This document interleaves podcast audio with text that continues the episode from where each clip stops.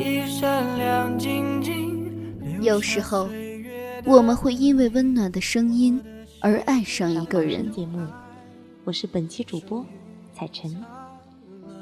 彩晨每周最快乐的事情，就是在这里和你们相遇。有时候，我们会因为动人的文字而爱上一个人。很久都没有跟大家在这里见面了，我是默默，还记得我吗？聆听青春的声音，分享岁月的故事。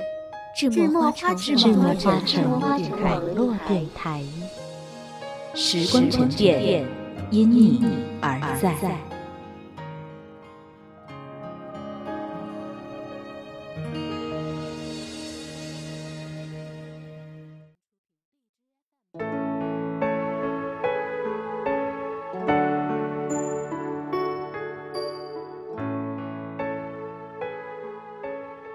会走路的梦。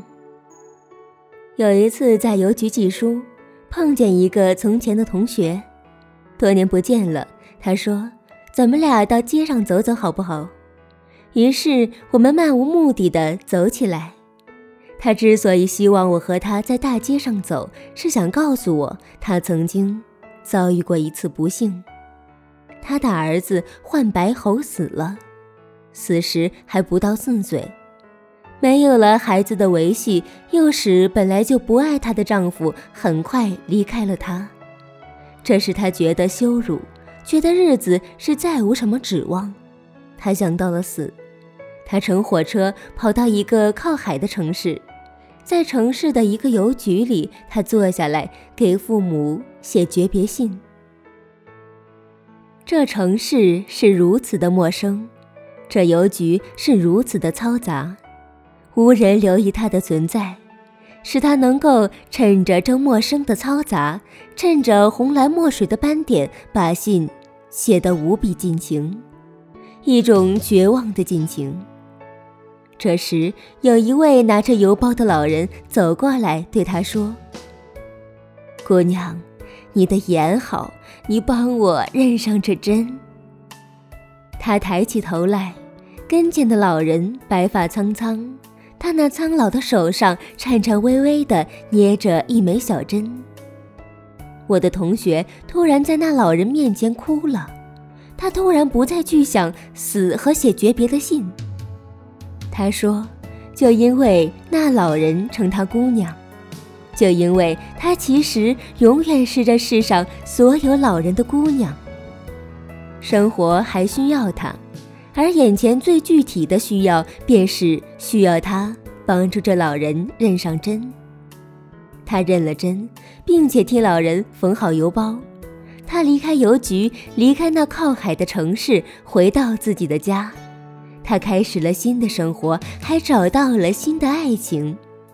他说：“他终生感激邮局里遇到的那位老人，不是他帮了他。”那实在是老人帮助了他，帮助他把即将断掉的生命续接了起来，如同针与线的连接，才完成了战略的邮包。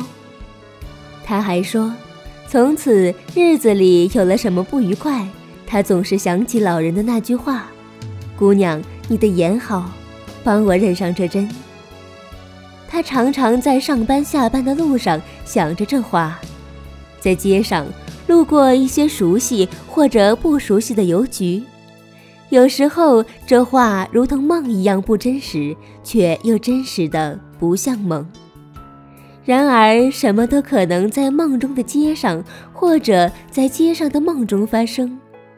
即使你的脚下是一条烂熟的马路，即使你的眼前是一条几百年的老街。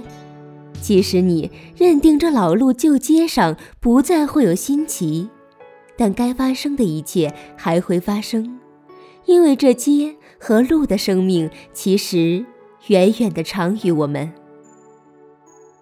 我曾经在公交车上与人争吵，为了座位，为了拥挤的碰撞，但是永远也记不住那些彼此愤怒着的脸。记住的却是夹在车窗缝里的一束小黄花。这花朵是如此的娇小，每一朵才指甲盖一般大。是谁把它们采来？又从哪里采来？又为什么要插在这公交汽车的窗缝里呢？怨气冲天的乘客实在难以看见这小小的花束的存在。可当你发现了他们，才意识到胸中的怒气是那么的没有必要，才恍然悟出，这破旧不堪的汽车上，只因有了这微小的花束，他行驶过的街道便足可称为花的街了。假若人生如一条长街，我就不愿意错过街上每一处细小的风景。假若人生是长街上的一个短梦，我愿意把这短梦做得生机盎然。